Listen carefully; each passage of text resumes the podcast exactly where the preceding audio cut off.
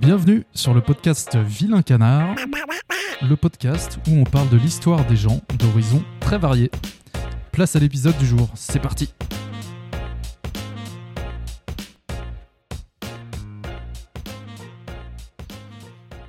Ok, donc c'est parti avec euh, Greg qui est mon vilain canard euh, aujourd'hui. Greg, merci beaucoup d'avoir répondu présent à l'invitation, ça me fait vachement plaisir que tu sois là. Notamment parce que je te l'ai pas dit, mais c'est grâce à toi que j'ai découvert le monde des podcasts avec euh, Parlotte avec Grégotte. Hmm. Et, euh, et notamment l'épisode avec euh, Aurélien Duhart, qui était juste Ouais. euh, l'épisode de- d'anthologie quoi pour moi. Ouais, je crois que je l'ai réécouté trois fois honnêtement. Ah, c'est un de mes premiers, ouais. Voilà, et franchement, euh, bah voilà, c'est ça, ça fait plaisir d'avoir euh, sur mon podcast le- la personne qui m'a qui m'a initié euh, à l'écoute des podcasts. Donc eh ben, écoute, ça, ça me fait plaisir aussi de, de lancer des vocations comme ça. ça c'est une grande satisfaction pour moi. Bon, bah, c'est cool, c'est super cool. Écoute, on va commencer dans le vif du sujet. Est-ce que tout simplement tu peux me dire qui tu es? Qui je suis, c'est bien compliqué, ça, comme question. Eh oui. Euh, je sais qu'il y en a qui travaillent bien leur, leur réponse pour pouvoir di- dire tout de suite euh, qui ils sont. Euh, Aujourd'hui, c'est plus compliqué pour moi de me définir. À la base, je suis euh, avant tout un, un coach d'arts martiaux et de sport de combat. Et euh, avec le temps, euh, j'ai commencé à faire des vidéos de ça sur YouTube en 2006, à vendre des formations et tout. J'ai un club d'arts martiaux depuis 2002.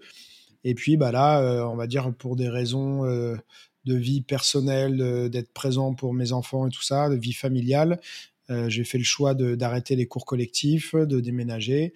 J'ai toujours mon club, voilà, que je, dis, je dirige à distance. Il y a toute une équipe au top de profs qui, qui donnent des cours dans mon club. Mais moi, j'y suis plus, en tout cas au quotidien comme avant. J'y retourne régulièrement. Donc, je suis toujours prof d'arts martiaux. Euh, je donne, là, tu vois, je te disais, j'étais un peu en retard parce que je donnais un cours particulier juste avant d'arriver. Donc, euh, je continue à travers des cours particuliers, des stages. Euh, et voilà, je me suis beaucoup plus focalisé sur l'entraînement en ligne et notamment le, plaisir, le plaisir, trouver du plaisir dans l'entraînement. Voilà. Yes, on en parlera du plaisir. C'est quoi les motivations qui t'ont poussé à te mettre au sport de combat et ou arts martiaux Et quelles sont tes motivations aujourd'hui? Ouais. Alors ça, c'est quelque chose, c'est une bonne question. C'est quelque chose qui évolue souvent, euh, beaucoup avec le temps pour les pratiquants. Euh, j'ai pas eu, enfin, on va dire que c'est un, une motivation classique, mais c'est peut-être pas la, la plus fréquente. Il y en a beaucoup qui s'y mettent euh, pour apprendre à se défendre. Moi, j'étais petit, j'étais très bagarreur. Euh, donc, on m'a, c'est même pas qu'on m'y a mis pour euh, canaliser, c'est moi qui voulais en faire parce que je, bah, je suis des années, enfin, je suis de fin, je suis à 78, donc je suis des années 80, donc euh, je regardais tout le temps les Bruce Lee, les Jackie Chan, après les Rocky euh, et compagnie, les, tous les films d'action, de baston de l'époque et tout ça. Et donc, euh, j'adorais la bagarre, euh, les armes, les trucs euh, de ce genre-là. Et, euh, et euh, voilà, bah, j'ai eu envie de faire pareil, quoi. Yes. Est-ce que cet, euh, cet attrait pour la bagarre t'a t'a causé des. Bon, moi, je t'ai déjà entendu sur plein de podcasts, mais. Ouais. euh, mais est-ce que ça t'a valu des, je sais pas, des choses dans la rue, des, situations un peu inconfortables ou euh, qui sortent un petit peu de la, de la marge, on va dire? Ouais, ouais, ouais, ça m'a. J'ai eu plusieurs histoires euh, euh, regrettables, rien de dramatique, mais en fait, quand tu tu arrives pas bien à maîtriser ta colère, tes émotions et tout ça, tu vas réagir au quart de tour pour rien. Et donc, euh, j'ai jamais été celui qui qui provoquait, on va dire. J'étais pas l'instigateur, mais par contre, euh, je répondais euh, assez facilement et rapidement aux provocations. Moi, j'ai grandi dans un quartier, voilà, un peu, un peu racaille, porte de Montreuil dans le 20e. Et bah, écoute, c'est, c'était facile d'avoir des provocations.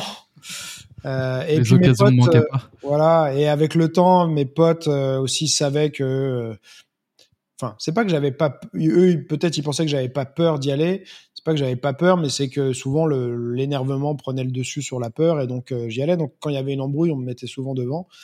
Euh, voilà. Mais ça c'est, j'ai aussi des fois où je me suis retrouvé, je pense comme tout le monde, complètement un peu paralysé et tout. Je je sais pas si je l'avais raconté cette histoire sur un, podcast, mais j'ai un, souvenir, un de mes pires souvenirs, on va dire c'est j'étais avec mon meilleur pote euh, Ludo à l'époque, euh, qui est toujours mon meilleur ami. Euh, et donc on sortait du film Dragon, l'histoire de Bruce Lee. Je sais pas quel âge on devait avoir, 12 ans, un truc comme ça. Et on rentrait chez nous à pied et on, on passe bah, à côté de la cité Saint-Blaise et tout ça, où il y a souvent des mecs et tout. Et donc nous, on était chaud comme la braise, on avait vu un truc sur l'histoire de Bruce Lee et tout. Et euh, il y a, je sais plus, euh, deux, trois mecs euh, beaucoup plus grands que nous, quoi, qui doivent avoir 17, 16, 17 ans, quoi. Euh, quand t'as 11, 12 ans ou même 13 ans, ça fait une grosse différence, trois ans d'écart souvent. Et qui viennent nous embrouiller qui voulait nous, je sais plus, nous dépouiller, je sais pas trop quoi. Donc on a réussi à pas se faire dépouiller, mais je crois qu'on s'est pris des tartes dans la gueule et tout. Donc on est redescendu un peu de notre nuage parce qu'on a, on n'a pas fait les, on n'a pas fait les Bruce Lee du tout. Euh, mais voilà, je pense c'est le genre de, enfin moi c'est pas ça qui m'a motivé du tout. je faisais déjà des, arts martiaux euh, à cette époque-là. Cette époque-là, j'en faisais plus. J'avais fait du karaté, euh, puis j'avais arrêté. Après, j'ai fait beaucoup de natation. Euh, mais euh, je devais pas être loin de, de reprendre. Après, j'ai pas souvenir que ce soit ça qui m'ait donné envie d'en faire. Euh, mais euh, voilà. Donc ça, c'est on va dire la, la, petite anecdote, pas forcément positive. Et puis mm. voilà, il y a eu plein de fois des histoires où voilà où j'aurais pas dû pas dû répondre. et puis bah ouais, j'ai répondu quoi. Tu, tu, regrettes d'avoir répondu ou tu te dis qu'au final la personne euh, le méritait parce que bah, elle cherchait les, les, ennuis quoi? Souvent c'est mérité, mais en fait euh, il y en a qui seront qui seront pas d'accord avec moi, mais moi je place ça du côté de l'ego. Mm. Euh, mais aujourd'hui ma vision c'est que c'est un échec de répondre à la provocation, et que ça demande plus de de force mentale et pas de force physique, mais de force mentale de, de ne pas répondre à une provocation que d'y répondre. C'est la facilité, en fait, en quelque sorte, parce que l'autre, s'il te provoque, bah, ce qu'il attend de toi, c'est que tu réagisses. Donc, si tu réagis, tu lui donnes ce qu'il voulait obtenir. Même si derrière, tu lui fais payer, euh, quelque part, il a quand même gagné euh, parce que, euh, voilà, il voulait attirer ton attention, il voulait créer une réaction et tu lui as donné ce qu'il voulait. Mm. Donc, je peux dire que je regrette dans ce sens-là, mais je pense que, de toute façon, c'est un cheminement qui se fait. c'est bien de l'avoir, de l'avoir vécu. Euh, comme ça, tu, tu comprends bien, euh, tu comprends bien euh, bah, l'intérêt de pas réagir comme ça, quoi. Ouais, carrément. Je me rappelle du débat notamment avec euh, Greg et Meva. Vous parliez de ça et lui, il était en mode, bah non, si quelqu'un te cherche la noise, tu lui rentres dedans et puis pas de pitié. Et toi, tu étais plus en mode, ok, le mec le mérite peut-être, mais t'es son pantin en fait si tu réponds à son c'est ça. À son incentive, quoi. Donc. Euh... Ouais, mais euh, je sais que ce podcast-là, je pense, c'est mon podcast, euh, en tout cas sur YouTube, le plus regardé. Et il a beaucoup plu aussi parce que justement, il y a tout ce passage où on n'est pas d'accord. Les gens, ils aiment bien quand on n'est pas d'accord. Ouais, c'est clair. Après, pour en avoir parlé avec d'autres personnes et tout, des personnes assez sensées, bon, ouais, il y en a beaucoup qui disaient que c'était quand même une question d'ego. Mm. voilà, ce, ce, ce, type de réaction très euh, mal alpha, quoi, tu vois. Mm. Et euh, ouais, je maintiens ma, ma position. Et euh, même si bah, je la comprends, parce que je l'ai vécu et que même encore aujourd'hui, enfin voilà, bien après cette discussion, j'ai eu d'autres histoires où j'ai fini par un peu m'énerver parce que les conditions étaient pas bonnes euh, ce jour-là ou c'était une accumulation de choses et tout. Donc, euh, mm. je dis pas que je suis à l'abri de ça, mais c'est souvent, comme je te disais, c'est plus pour moi une défaite euh, qu'un succès, même si, même si c'est moi qui en sors gagnant. Voilà, c'est, je vis, je vis pas ça avec une grosse satisfaction. Quoi. Ouais, carrément. Bah, je suis plutôt d'accord avec toi pour le coup, dans le sens où la personne, ce qu'elle attend de toi, c'est que tu t'énerves et que tu rentres dans son jeu. Et dans ce sens-là, ben, en fait, quand tu as répondu à son, à sa tentative de faire de toi une marionnette, quoi, euh, bah, t'as as perdu, quoi. Après, c'est sûr qu'il y a des personnes, t'as envie de les, les, remettre à leur place, mais euh, est-ce que ça vaut le coup? Et surtout, qu'est-ce qui peut se passer derrière? Parce qu'on sait jamais, euh, t'as éclaté la gueule à quelqu'un.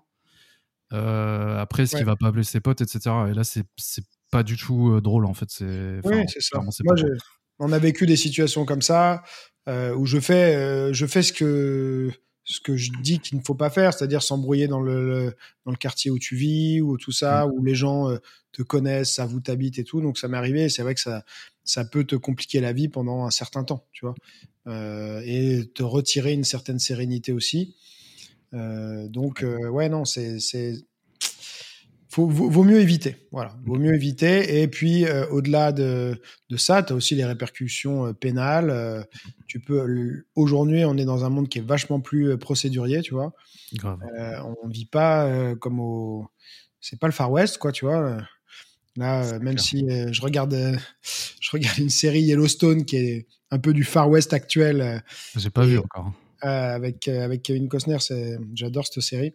Et et bon, c'est euh, clairement eux, ils en ont, enfin, c'est des encore, ils, agissent encore comme des cowboys, tu vois, euh, en 2020, quoi, 2021, 2022. Euh, mais euh, des fois, tu te dis, bah, c'est cool en fait de pouvoir faire ça parce que quand t'as quelqu'un qui te fait chier, bah, tu lui fais savoir et puis et puis on règle ça, quoi. Mais aujourd'hui, mmh. ça se passe pas comme ça. en tout cas, pas en France. Et donc, mmh, clair. donc, faut réfléchir aux conséquences pénales, aux conséquences de, bah, de, sérénité de ton quotidien, et puis aux conséquences que ça peut avoir aussi psychologiquement. Euh, les choses peuvent mal tourner, même si elles tournent à ton avantage, elles peuvent mal tourner pour l'autre, et euh, parfois de vivre avec euh, avoir blessé quelqu'un grièvement ou avoir laissé des traces et tout, ça peut aussi être quelque chose de, pas facile à vivre. Ouais, carrément.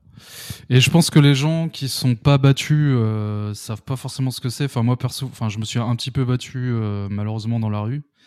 Je me rappelle d'ailleurs de la première baston au collège. On m'a dit euh, après coup que c'était un collège un peu craignos, mais à l'époque je savais pas. et je me rappelle de la première baston où tu sais, je faisais des sports de combat et tout, je me prenais pour un, un cake. Je me suis dit ça va bien se passer. Et euh, je me suis mis à trembler, je voyais mal, je voyais flou, je voyais pas les coups venir et tout, mais je me suis dit mais je suis une merde en fait. et c'est là que tu prends euh, conscience bah, de tout, euh, tu sais, la vision périphérique qui part, tous ces trucs là dont on parle. Euh, et, ça te remet un peu à ta place. Est-ce que toi, tu avais ça? T'en as parlé euh, du fait que ça t'arrivait des fois de d'avoir peur et tout. Est-ce que tu tremblais, ce genre de truc? Ou est-ce que tu étais tellement furieux que tu, rentrais dans euh, C'est très contextuel, ouais. En fait, j'avais plus ça quand, quand j'avais pas eu le temps ouais, de m'énerver assez, en fait, je pense. Ah ouais, ok. Je me rappelle d'une fois, plus j'étais avec ma mère, on sortait de je devais euh, devais pas avoir encore 18 ans, je pense. On sortait du parking euh, où était garée notre voiture et il y a c'était une, sorte de d'impasse euh, qui menait au parking. Donc pour rejoindre la rue, il fallait passer par cette impasse. Et il y avait un camion de, des ménageurs, je sais pas trop quoi, qui était garé. Donc il y avait la place que pour une seule voiture. On pouvait pas sortir quoi. Et le mec, le mec bah, dit non, moi j'en ai pour deux heures, je bouge pas quoi. Nous, on avait quelque part où aller. Euh, voilà. Et, euh, et, grosso modo, euh, bah, le ton est monté. Moi, tu vois, j'étais quand même encore un gamin. J'avais ma mère en plus qui est, à côté, qui voulait pas que je m'énerve et tout ça.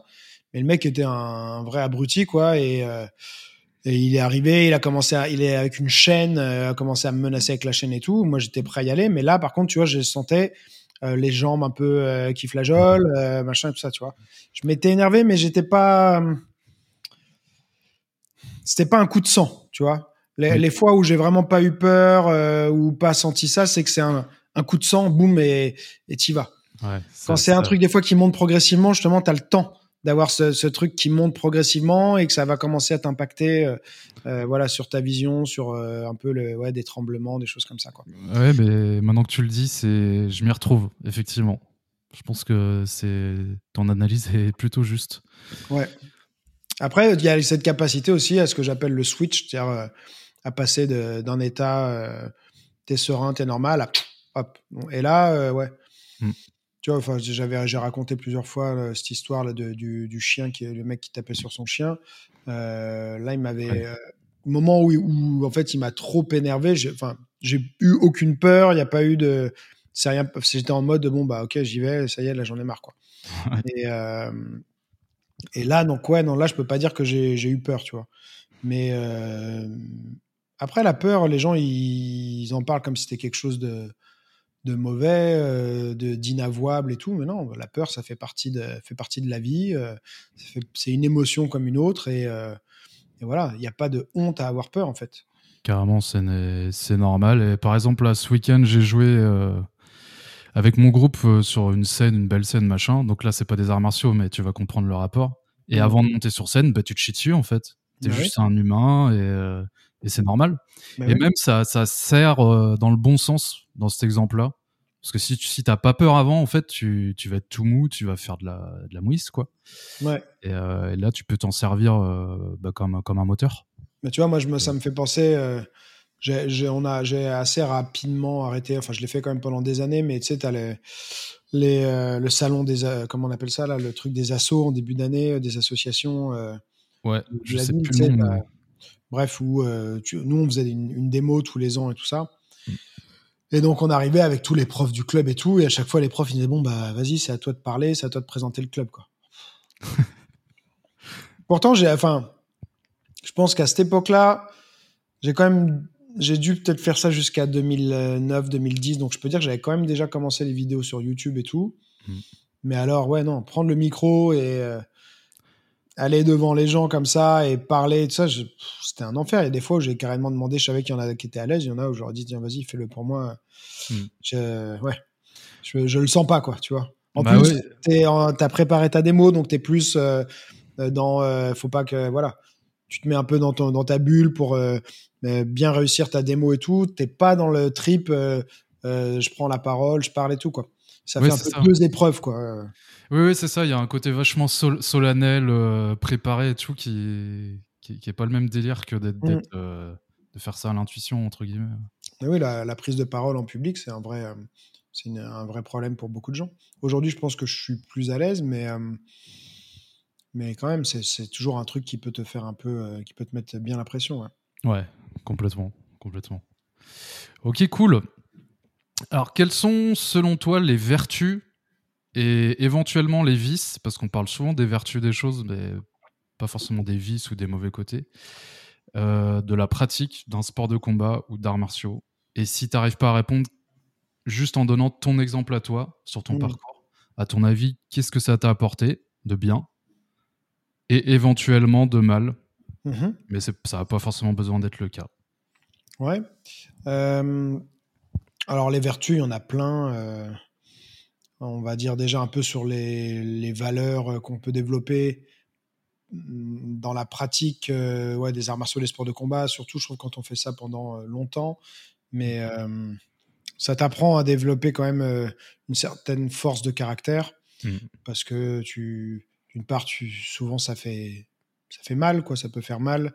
Euh, tu peux recevoir des coups, les entraînements peuvent être difficiles et douloureux. Euh, et donc, euh, bah, tu développes ce, côté de ne pas abandonner et d'encaisser la douleur, que ce soit physique ou psychologique, voilà, que tu, tu, peux rencontrer régulièrement, tu vois, gérer ouais, les, les, les, peurs de.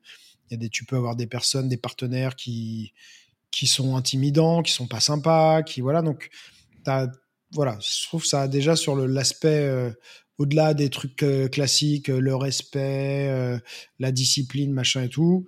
Ok, ouais, ça c'est bien, mais je trouve que voilà, ce moi, ce que j'en retire le plus, c'est ça, c'est un peu le, ça développe une certaine force de caractère, ça apprend la valeur du travail, tu vois, qu'il faut, il faut répéter pour y arriver, tu vois. Mmh. C'est pas des voilà, c'est pas instantané, donc tu peux apprendre à, prendre goût au travail, à la besogne un peu quoi. Mmh.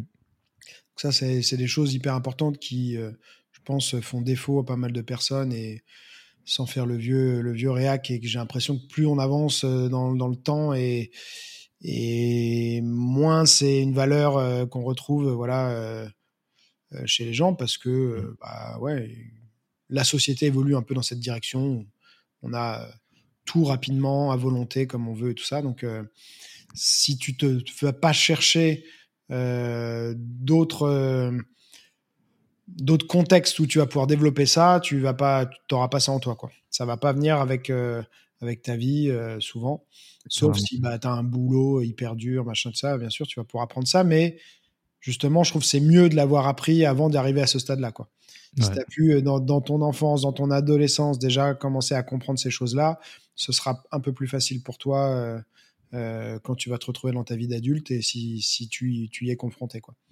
Donc ça, point de vue physique, hein, bien sûr, c'est, je pense, dans les pratiques sportives les plus complètes qui demandent le, le plus de qualité physique hétéroclite, quoi. Donc vraiment, contrairement à, il y a des sports, euh, c'est pas que je trouve pas les autres sports bien, mais tu as des sports où tu, tu vas vraiment travailler une facette.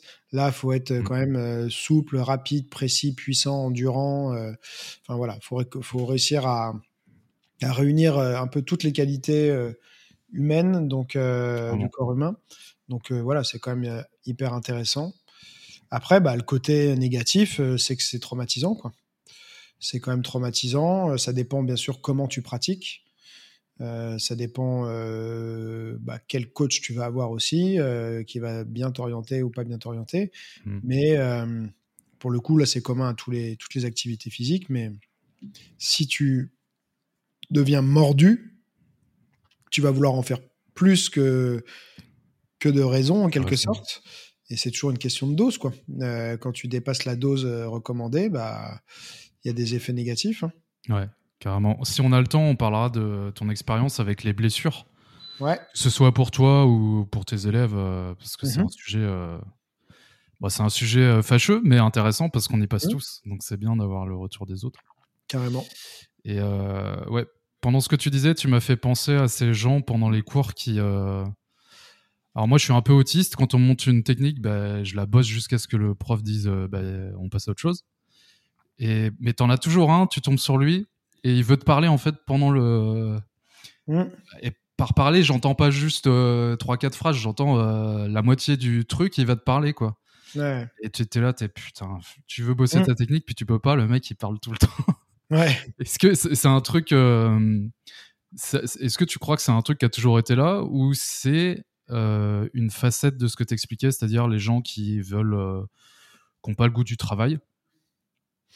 Je pense que, euh, je pense que ça a toujours été là, mais je mettrai un bémol quand même, mais que ça s'est accentué. Après, ça a toujours été là, peut-être dans les cours où, euh, où c'était permis, quoi. C'est-à-dire que j'ai vu des cours de karaté tradis où euh, t'as pas le droit de parler, donc euh, bah, de facto personne parle, quoi. Mm. c'est tout est chronométré, millimétré, hyper c'est très très cadré quoi comme euh, comme entraînement. Il n'y a pas de place à l'individu et, euh, et, donc bah là il n'y a pas trop enfin il y a les interactions qui sont autorisées et basta quoi. Euh, à côté de ça, bah tu as des cours où c'est pas que c'est plus le bordel. Moi mes cours c'était c'était un peu voilà c'était un peu détente, mais c'est pour ça que les gens ils aiment, ils aiment bien, ils aimaient bien mes cours, notamment de Wing Chun, où les gens avaient l'image d'un truc hyper tradit, puis tu arrivais, mmh. il y avait de la musique, les gens ils rigolaient, ils discutaient, alors tout en tout en travaillant, tu vois, parce qu'au final, faut trouver, je pense, un juste milieu. C'est-à-dire que quand tu arrives à mettre du, bah, du, plaisir et du fun dans tes, dans tes entraînements, euh, c'est quand même plus sympa, tu vois. Après, faut pas que ça vienne empêcher le travail et le progrès, mais euh, si tu peux progresser tout en, en kiffant ce que tu fais euh, et en prenant du plaisir et tout, bah c'est encore mieux, tu vois. Carrément.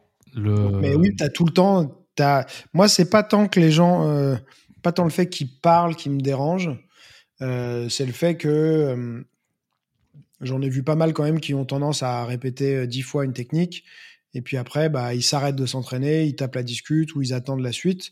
Des fois, j'en voyais dans mes cours les mains à la taille comme ça, en train d'attendre et je leur dis mais qu'est-ce que tu fais? Il fait bah ça y est, j'ai répété. C'est ça, c'est ça que je voulais dire en fait. C'est moi, je suis carrément ok pour qu'il y ait une bonne ambiance, même mm. je préfère, hein, c'est clair. Mais euh, ouais, c'est le fait de vas-y, j'ai fait dix fois le truc, euh, bah maintenant j'attends quoi. Ouais. c'est con, t'as as, du temps dédié pour mmh. t'améliorer sur un truc et tu passes la moitié de celui-ci à, rien faire. C'est dommage quoi.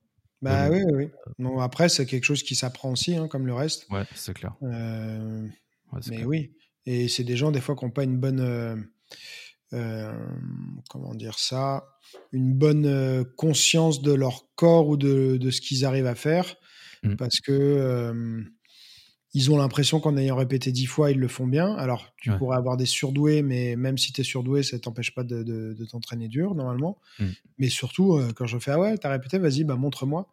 Et puis souvent, c'est cata, quoi. donc, euh, tu fais, bah, tu vois, t'as du boulot, donc pourquoi tu t'arrêtes? Mm. Et voilà, donc euh, c'est des gens qui ont l'impression de bien. que dix fois, ça leur a suffi, alors qu'ils sont pas particulièrement doués, mais ils croient que, voilà. C'est bon, c'est vrai, t'as raison. Moi, je viens d'un background de euh, arts martiaux un peu strict et tout, donc. Euh, puis même la musique, j'en ai fait en conservatoire et tout, donc c'est euh, tu répètes des millions de fois les bah, trucs. La musique, c'est c'est quand même le parfait exemple aussi, quoi. C'est clair. Ah il y a plein de parallèles. Hein. Bah oui, non mais enfin, tu t'as aucun grand musicien qui va qui va avoir répété un accord dix fois et se dire euh, c'est bon quoi. c'est clair, jamais de la vie. non, ça n'existe pas, tu vois. Même les mecs genre Jimi Hendrix qu'on peut prendre pour des, euh, des surdoués, et c'était des surdoués, mais dans les interviews, ils disent tous bah, j'ai bossé euh, comme un malade quoi. Ouais. Après, l'avantage de la musique, c'est que tu as un feedback. Ouais. Soit ça sort bien, soit ça sort pas bien. Donc, peut-être que c'est ça aussi que, qui fait que les musiciens, t'en as pas trop qui vont dire bah c'est bon, j'ai répété dix fois parce que t'as répété dix fois, ça sort toujours pas bien. Euh, bah tu fais non, en fait, il faut que je continue, j'y arrive toujours pas bien, tu vois. Alors que parfois dans les arts martiaux, euh, tu peux avoir l'illusion que tu le fais bien, quoi. Ouais, carrément. Et t'as en, disant ça, tu m'as fait penser à un, parallèle que je viens d'avoir dans la tête là. C'est que le, quand tu bosses ton instrument tout seul et que tu entends ce que tu fais, ça serait un peu l'entraînement et le sparring, l'équivalent, ça serait, euh, ça serait quand tu t'enregistres et que tu t'écoutes. Hmm. Parce que c'est pas du tout la même chose. Des fois, tu as l'impression de faire un truc bien. Et ensuite, quand tu es dans le contexte, eh ben, tu te dis, bah, bah, je suis une merde, en fait. ça, ça arrive très souvent en tant que musicien. Tu crois que tu joues bien un truc. T'enregistres et tu fais, ah, il y a ça qui est pas bien, il y a ça qui est pas bien, il y a ça qui est pas bien. Ouais, bah, c'est pareil, effectivement. Le sparring, euh, il y a des trucs que tu arrives à faire techniquement soit avec partenaire, soit seul, euh, sac, shadow et tout. Puis tu arrives en sparring et, c'est une autre histoire, tu vois. C'est ça. Mais euh, bon, après, c'est aussi, voilà, on, en parlera dans l'aspect plaisir, mais, mais pour moi, il faut démocratiser et autoriser la pratique des arts martiaux et des sports de combat, on va dire, à but non combatif. Pour pas dire à but non lucratif comme euh, les associations, mais à but non combatif, c'est-à-dire que même si tu pratiques un sport de combat qui est fait pour le combat, mais que toi ça t'attire pas le combat, mais par contre la pratique t'intéresse et t'en, tires quelque chose, tu vois, tous les bienfaits dont on a parlé et tout, euh, ne viennent pas forcément euh, de, par le combat, tu vois, tu peux développer plein de choses et je trouve ça, voilà, trouve ça intéressant et c'est, ça peut même être libérateur de se dire en fait, je m'en fous que ce soit euh, efficace, pas efficace, euh, que je puisse le placer en combat ou pas. Euh, je fais des trucs qui me font kiffer, je me challenge sur ma coordination, sur mes capacités physiques, et peu importe que ce soit un truc que j'arriverai à faire en combat derrière ou pas. Quoi. Ouais, carrément. Bah, j'avais prévu de t'en parler de ça, de un peu un boulgui-boulga de sujet, de la compétition mmh en sport de combat spécifiquement. Ouais. Euh, du plaisir, ces, ces deux facettes-là, est-ce qu'on sont, est-ce qu'elles sont forcément euh, antagonistes? Est-ce que tu peux prendre du plaisir tout en faisant de la compétition en sport de combat? Et euh, tu as déjà répondu, hein, mais est-ce qu'on mm. peut prendre du plaisir sans faire de compétition en sport de combat? Cette question-là est peut-être plus facile à répondre. Mais voilà, qu'est-ce que c'est un petit peu ta vision sur tout ça en tant que pratiquant et en tant que personne qui a coaché plein d'élèves, mm. euh, qui voilà, c'est, quoi un petit peu ta vision sur tout ça, le plaisir? J'ai emmené des élèves en compète. Moi, j'ai fait très peu de compète. J'en ai fait un tout petit peu, mais vraiment pas beaucoup. Euh, c'est pas quelque chose euh, dans lequel je, m'épanouis parce que je trouve que ça demande d'être, je l'ai dit plein de fois, mais ça demande d'être très égoïste de, se préparer pour des compétitions. Mm. Et quand tu es dans l'enseignement, c'est tout, le, tout l'inverse. Donc, il faut savoir se mettre de côté et euh, voilà et, mettre euh, bah, la priorité sur les autres et plus sur soi. Maintenant, euh, la compétition, c'est quelque chose, je pense, de vraiment de, très personnel. Mais c'est vrai que je, dans la notion de plaisir, quand tu te prépares pour de la compète, il y en a que ça va vraiment aider parce que ça les fait, du coup, ça les fait prendre au sérieux leur entraînement et ils ont, ils ont besoin de ça pour le prendre au sérieux. voilà, moi j'ai jamais eu besoin de ça pour prendre mon entraînement au sérieux. Mmh. donc ils ont besoin voilà d'un objectif, d'une échéance pour se préparer, pour devenir meilleur et tout. parfois sur une courte, une courte période, mais tu vas devoir faire des choses qui sortent du cadre du loisir, te préparer physiquement, bah justement peut-être répéter certaines choses beaucoup plus que d'habitude, euh, voilà, mmh. qui peuvent, je dis qu'ils peuvent, c'est pas, pas obligatoire, ça dépend vraiment de la personne, te retirer quand même une partie du plaisir, quoi. Il y a ça. Euh, je sais que pour, je prends l'exemple de ma femme qui, elle, euh, a fait de la compète, je l'ai amené pas mal de fois en compète. Et elle, aime, elle aimait le, le, combat le jour de la compète. La préparation, ça allait, mais plus on se rapprochait et plus elle était stressée, et plus ça la bouffait, quoi. Et ça, le, ça, enfin ouais, c'était pas du tout agréable pour elle, quoi. Et c'est euh, notamment ça qui l'a poussé à arrêter, plus un peu le, bah, il y a une période où on, a, eu, on a eu pas mal d'infos sur euh, les traumas euh, crâniens, sur ce que ça pouvait avoir comme effet sur le mmh. cerveau plus tard, tu vois, euh, tu le sens pas tout de suite et tout. Donc, euh, bon, voilà, au bout d'un moment aussi, euh, ça combiné que le, le, ça, le stress la, voilà, la, la, rongeait pas mal à l'approche de l'échéance. et puis, bon, après, ça dépend des disciplines, mais le jour de la compète, souvent, c'est toujours pas toujours très bien organisé. Mmh. tu te pèses hyper tôt, tu attends une journée entière. Des fois, tu te pèses à 8 heures pour combattre à 19 heures. c'est ouais, c'est vraiment euh, voilà, c'est décourageant. Mmh. Euh, et donc c'est une journée que tu passes un peu à stresser et tout. Et euh, mmh. plus voilà, bah, l'aspect quand même long, santé, longévité, avoir un cerveau qui continue à fonctionner correctement quand tu es plus vieux, c'est sympa aussi quoi. Ouais, bah c'est clair. Sur l'aspect du cerveau, j'avoue, c'est ça qui m'a fait arrêter le pied-point pendant deux ans, je crois. Je m'étais mis à fond dans le JJB. Je m'y suis remis avec le MMA parce que le MMA, c'est ce que je veux faire depuis euh, dix 10 ans. quoi. C'est pas depuis que c'est à la mode, ça fait mmh. longtemps que je fais de la taille et du JJB. Euh, alors j'allais dans deux clubs différents, enfin un beau bordel. Et euh, mais c'est vrai que cette question du cerveau, ça, j'essaye de pas trop y penser et de me dire que le plaisir que je prends dans le MMA compense ça, mais je sais bien qu'au final c'est pas c'est pas le cas. Ouais, mais c'est un peu. Euh, c'est pareil, hein, c'est comme dans le football américain. Si tu leur parles de euh, CTE, là, donc les, tout ce qui est euh, euh, les traumas crâniens et tout, les, les, dégâts sur le cerveau, c'est le, le, tabou, tu vois. Faut pas, mm. faut pas prononcer ces, ces, trois lettres, quoi. Mm. Donc, que ce soit pour les militaires aussi je regarde la série, j'adore les séries moi. Je, regarde SEAL Team aussi, c'est pas mal abordé dedans. Et euh, ouais, c'est euh, c'est pas euh, pas quelque chose dont on aime parler. Maintenant, ça dépend aussi de de ce que tu fais, la fréquence à laquelle tu le fais mmh. et comment tu te prépares quoi. Si tu te prépares un peu comme un bœuf à faire des, des, des sparring au chaos pendant des semaines et des semaines pour te préparer à combattre, c'est sûr que si tu fais ça pendant des années, il y a un moment où ça va pas ça va pas être génial pour toi plus tard quoi. Maintenant, si tu t'entraînes et tu te prépares intelligemment en, limitant les, les, coups dans la tête dans ta préparation et que c'est juste le jour J du combat. Ouais. Il y a toujours le risque de prendre vraiment des mauvais coups le jour du combat, hein, mais, euh, mais ouais, ça, ça, déjà, ça, ça diminue un peu les, les risques. Parce qu'en réalité, euh, c'est pas toujours tant le les combats en eux-mêmes qui, qui, font les le plus de dégâts. C'est des fois plus la préparation et les, les sparring euh, d'entraînement où tu en fais beaucoup plus que, que, que le, combat, euh, le combat du jour J. Quoi. Ouais, carrément. Toi, tu es de quelle école euh, Enfin, j'ai ma petite idée, mais est-ce que tu es plus de l'école de pas faire beaucoup de sparring dur pour préparer un combat? Ou est-ce que tu es de l'école qui dit, ben non, il faut mieux faire des sparring durs pour s'habituer à ce qui, ce qui va venir?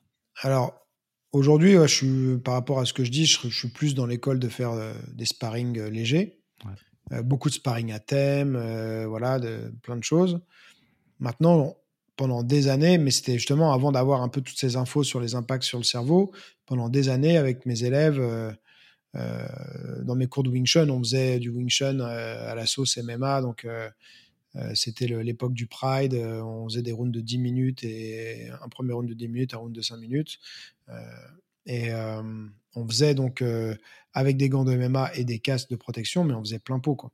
Ok. Donc, et on se. Ouais. J'avais eu pendant un moment, j'avais mis le cours de sparring plein pot le vendredi soir. Et à la fin, on finissait à être plus qu'un élève et moi à se taper sur la gueule pendant une heure et demie, quoi. Parce que c'était trop. C'était trop, mais enfin, moi, j'ai commencé à enseigner assez jeune. Euh, il y a des choses que tu apprends sur le tas. Euh, quand tu es jeune, tu es aussi euh, plus con, il hein, faut dire ce qui est. Et en tout cas, la moi, c'était le cas. Et ouais, je me rappelle, on ça m'arrive d'en reparler des fois avec des élèves de, cette époque-là. Et des fois, bah, tu tapais un mal de crâne pendant tout le week-end, quoi. Ouais, donc c'était mmh. quand même pas génial. Donc j'ai fait les sparring durs. Il y a un côté fun. Hein. Il y a un côté fun et il y a, il y a plus de danger, donc il y a un enjeu un peu. donc ça va te challenger différemment, tu vois, qu'un sparring léger. Mmh. Mais est-ce que ça va te faire plus progresser? Ça te fera progresser pour moi peut-être sur la gestion justement du stress, voilà, sur quelqu'un qui veut te, dégommer la tête, mmh. mais ça te fera pas forcément mieux progresser sur le plan technique. J'ai même envie de dire, ça sera même un moins bon résultat, quoi. Ouais, je suis assez d'accord parce que c'est bridé. Ouais. T'oses pas faire des trucs. Euh, eh oui, pour la priorité, c'est de pas te faire mettre KO. Euh, tout, tu, tu, t'exprimes moins techniquement. Hein. C'est ça. T'es en mode survie et. Euh, ouais. ouais. Carrément. pour revenir à l'aspect du plaisir, est-ce que tu penses qu'il y a trop de pratiquants qui veulent se lancer directement dans la compète, notamment si on parle du MMA là? C'est devenu bah, hyper, hyper tendance. Hein. Et donc, euh, moi, je vois pas mal dans le club où je suis, euh, qui fait de la boxe taille, du JB depuis des années, machin. Donc, il y a une section MMA qui, s'est montée. Et je vois pas mal de gens qui ont jamais fait de sport de combat avant et qui se mettent au MMA comme, euh, comme on pourrait se mettre au foot si j'abuse un peu, tu vois. Mmh. Et qui veulent direct faire de la compète. Genre, je veux faire de la compète. Et d'ailleurs, c'est ceux-là qui comprennent pas le principe de sparring léger. Euh, ils sont directs, euh, je donne plein pot et, et, je me blesse au bout de trois cours. Ouais. Est-ce que tu penses qu'il y a trop de gens qui font ça et du coup qui qui tirent pas les bénéfices, le plaisir de, bah, de cette pratique qui peut réellement euh, faire beaucoup de bien? Qui ah, passe trop vite à l'étape complète C'est compliqué de. Je peux pas te donner une réponse tranchée en fait parce que mm. j'ai vu l'exemple de personnes qui ont commencé très vite la compétition et ça a produit des super résultats. Mm. Et j'ai vu aussi l'exemple de personnes qui en ont fait trop tôt, qui n'étaient pas prêtes et euh, que ça a dégoûté en fait. voilà, c'est ça. Donc ça peut avoir les deux effets. Mm. Euh, maintenant, je pense que faut bien identifier pourquoi la personne a absolument envie de faire de la compète hyper vite. Faut être un peu aussi quand même euh, lucide sur est-ce que c'est quelqu'un qui est doué, qui a la capacité au bout de, de quelques temps, de peu de temps de pratique de de faire de la compète et que ça se passe pas de manière dramatique pour elle, quoi. Mmh. Euh, ouais, donc euh, j'ai pas un vrai avis tranché en tout cas là-dessus. Mmh. C'est très, euh, c'est en fonction de l'individu, quoi. Ouais, ça dépend. Voilà, c'est en fonction de la personne, mais je vois quand même un intérêt à faire patienter les gens et les construire un minimum techniquement et tout. déjà, j'aime bien le. Je sais que voilà, il y a par exemple le prof de boxe taille Noiry de, de, mon club, lui si tu veux faire de la compète, ça se mérite. Donc, euh, ça se mérite, ça veut dire qu'il va falloir que tu sois assidu euh, au cours, que tu, te, tu progresses euh, et que tu prennes vraiment ton entraînement en sérieux, tu vois. Mmh. Et ça, je trouve que c'est une bonne approche parce que, ok, bah, je comprends, tu as envie de faire de la compète, c'est tout. Bah, D'abord, tu vas me démontrer que tu es vraiment sérieux et que tu es prêt à te, à te dédier à, ça et à te mmh. préparer sérieusement, quoi. Et après, on en parle, quoi. Ouais, c'est carrément une bonne approche et euh, je pense que ce serait pas mal de l'avoir euh, plus souvent au final. Moi, je sais que ma femme, elle, elle, voulait faire de la compète assez rapidement quand elle était. Alors, elle avait pratiqué d'autres choses avant, mais. Et le premier truc que je lui dis, que je lui ai dit, c'est bah, t'es trop lourd, de toute façon, il faut que tu perdes au moins 5 kilos. Euh, donc, bah, c'était déjà pour faire le tri, genre, bon, ok, on va voir si t'es vraiment motivé. Yes. donc, perds 5 kilos et on en parlera. Ouais, non, mais carrément. Donc, bon, c'était pas ça, ça, revient un peu au même à ce que je te disais sur, euh, sur le prof de boxe taille, c'est-à-dire que c'est que tu vas me prouver que bah, tu es sérieuse à propos de ça et que tu vas, es prête à faire ce qu'il faut pour, pour le faire bien. Quoi. Mmh, carrément. Carrément, carrément. J'avais une petite question. À ton avis, c'est quoi l'importance du physique? Quand je dis physique, c'est le gabarit, hein, en gros. Hein. Mmh. Euh, dans les sports de combat, dans les tout ça, parce que on peut avoir un petit peu le cliché de, tu sais, la technique parfaite peut vaincre mm. euh, le mec de 130 kilos ultra ultra tanké, machin truc. Mm. Quel est ton avis un petit peu sur ça? Alors cette, cette question s'adresse surtout aux, personnes non pratiquantes, je pense. Mm-hmm. Euh, voilà, c'est quoi un petit peu ton avis sur toi, sur, sur, ce sujet? À quel point le gabarit est important? Euh, dans une confrontation, tout simplement Alors, ça dépend vraiment du contexte. Si on parle confrontation self-défense, euh, il est quand même bien important, j'ai envie de dire. Maintenant, les techniques un peu vicieuses et tout hmm. peuvent, euh, compenser, peuvent compenser le, gabarit, hmm. notamment même le fait d'être. si tu as quelqu'un de, de, costaud mais de complètement inexpérimenté et que toi, tu es quand même bien expérimenté avec un gabarit inférieur, tu vas voir les coups arriver plus facilement, tu vas être euh, plus avoir des frappes plus incisives euh, et donc tu feras peut-être plus mal au final que lui parce que moi j'ai eu mmh. plein de fois des gens qui étaient très costauds dans mes cours et quand tu les vois taper en fait bah c'est pas terrible du tout. Oui, même expérience, c'est assez étonnant d'ailleurs, tu t'attends pas à ça. Ouais, donc ah euh, et du coup tu, je voyais des gens qui étaient très largement inférieurs physiquement taper beaucoup plus fort qu'eux. Mmh. Euh, maintenant, il y a les facteurs stress, machin, tout ça dans la rue qui vont faire. Et puis, on sait que ça, ça va souvent euh, au sol aussi euh, dans, dans, la rue. Mmh. dans les exceptions, quand même, justement, comme je parle de sol, le sol, c'est vraiment un domaine à part où qui laisse pas trop la, la, part à l'improvisation. Là où tout le monde est capable de taper plus ou moins bien, mais euh, tu as toujours la chance d'envoyer un coup qui va, qui va toucher, qui va faire vraiment mal, mmh. même si tu es nul. Euh, au sol, il euh, n'y a pas trop de hasard, tu vois. donc là, on sait qu'au sol, même avec des gabarits très différents, et si la technique, il y a un vrai écart technique, la technique fait la différence. Ah, Debout, c'est beaucoup moins flagrant quand même. Ouais, bah, je je, je suis complètement d'accord. Par expérience, euh, c'est vrai que le sol, quand tu découvres, euh, c'est, c'est un univers. Euh, c'est une autre dimension. Tu ne comprends, pas du tout. ah ouais, c'est une autre dimension. alors justement, tu as parlé un petit peu de, de self-défense, enfin de la rue, tout ça. Bon, c'est un grand classique comme sujet, mais j'aimerais bien qu'on en parle si ça te dérange pas trop. Tu as dû en parler 100 euh, millions de fois dans ta vie, mais, euh, mais voilà, c'est un peu inévitable.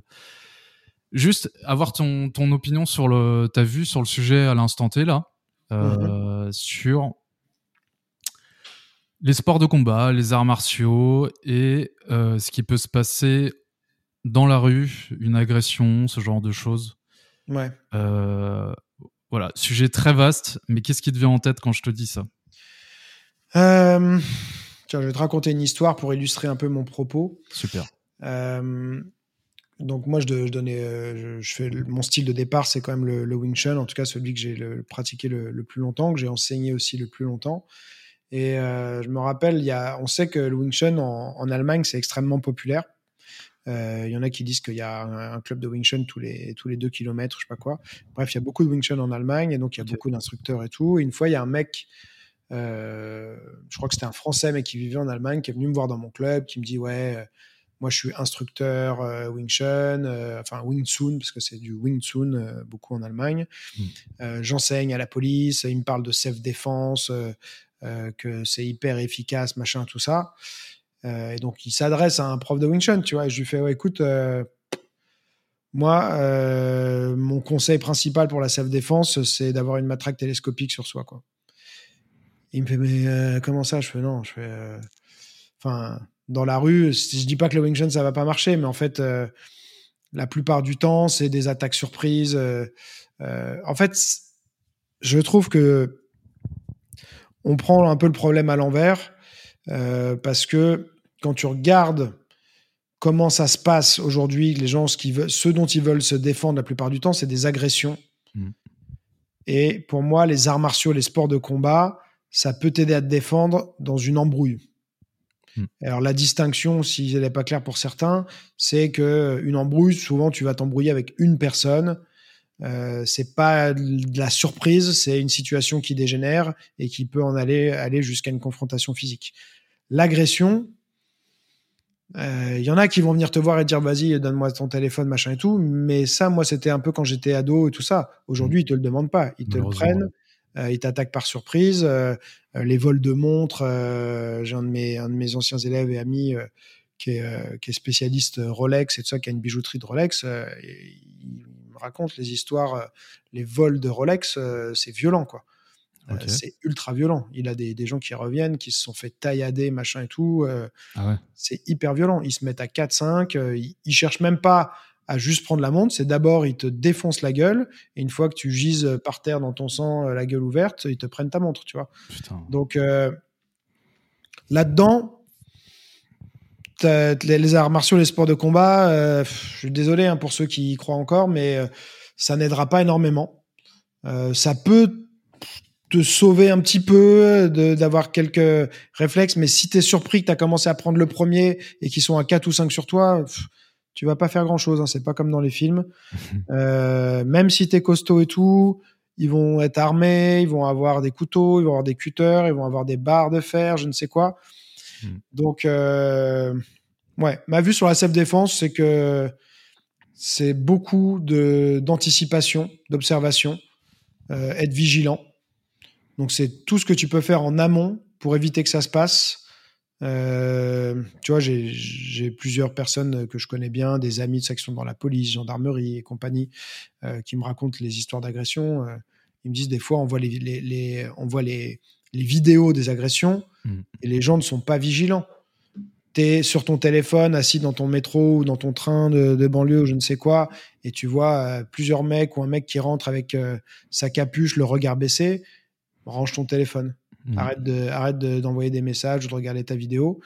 Juste, tu le laisses passer. Comme ça, c'est peut-être pas toi qui vas choisir comme victime, quoi. Tu vois, et c'est juste un exemple parmi tant d'autres, mais euh, être euh, voilà vigilant, conscient de ce qui se passe autour de soi, euh, sans que ce soit paranoïaque, mais juste tu as un œil, tu regardes qui qui tu croises. si je sais pas, tu marches dans la rue, tu je sais pas, tu es un endroit où il y a des vitres, des boutiques et tout, tu peux regarder de temps en temps pour voir qui y a derrière toi, tu vois, discrètement. Voilà, en tout cas, moi, c'est des choses que j'ai l'habitude de faire depuis que je suis, je suis ado. Vu que j'étais dans un quartier un peu racailleux, tu sortais pas comme ça. Euh... Tu Ouais, voilà. Donc, ce serait plus ça mes conseils, mais euh, tu vois, et je, je m'entends très bien et j'apprécie le travail technique de plein de personnes qui font des cours de self-défense. J'ai moi-même créé mon propre système de self-défense qui s'appelait le MAD, où je trouve qu'il y a des trucs très bien et tout, mais euh, au final, après réflexion, c'est pour des embrouilles, une situation qui dégénère, mais ça va pas trop fonctionner, je pense. Je peux me tromper, hein, mais je pense que ça, a peu de chances de fonctionner pour les agressions comme elles sont, faites aujourd'hui. Même là, je parlais l'autre fois encore avec un, coach de mon club. Euh, moi, je regarde jamais les infos, les trucs et tout. il me dit en ce moment, il y a plein d'agressions au couteau. Des petits jeunes, hein, des 16 ans, 17 ans qui plantent des gens. Quoi. C'est ce que j'entends aussi. Et tu vois, ton point de vue est hyper intéressant. J'ai bien fait de poser la question parce que même si c'est une question ultra cliché, ultra vue et revue, bah, c'est cool d'avoir ton avis à l'instant T. Notamment la distinction entre embrouille et, euh, agression. Je pense que il y a beaucoup de gens euh, qui, qui font pas cette distinction et ça va peut-être ouvrir des, tu des pistes de réflexion. J'avais parlé une fois avec Pank, donc, le, bah, qui est justement le coach de jiu-jitsu brésilien de mon club, avec qui, euh, qui me parlait des agressions. Mmh de couteau. Et lui, il est, bon, il a, c'est un pratiquant hyper complet qui a fait énormément de choses et tout, euh, très bagarreur. Euh, mmh. Lui qui est le premier euh, qui est dans la rue, qui est toujours prêt à se battre aussi. Mmh. mais une fois, on avait fait un podcast il y a longtemps, un peu sur un peu le, mythe de la ceinture noire ou du prof d'arts martiaux, tu vois. Que les mmh. gens, ils vont croire que parce que tu es prof ou que tu as une ceinture noire, bah, que tu peux affronter 10 mecs dans la rue, quoi. C'est ça. Et ça, faut arrêter. Hein. On est d'accord. Faut arrêter d'y croire. Et c'est aussi ce qui a renforcé euh, bah, mon approche euh, actuelle, euh, qui est centrée plus sur le plaisir de la pratique. Hmm.